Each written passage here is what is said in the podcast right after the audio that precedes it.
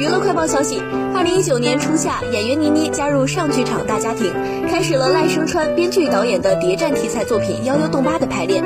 转眼间已经走到了这个戏的第三年，而倪妮也于五月十三号再次抵达上剧场，开始第三轮的演出。倪妮饰演的书童和安娜，宗俊涛饰演的老庄和白石，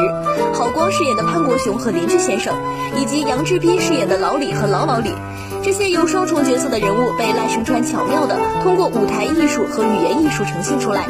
谈及出演剧中书童和安娜两个角色的感受，倪妮坦言，有时候会像书童那样烦恼着，需要情绪的抒发口；有时候又像安娜有安静和优雅的一面。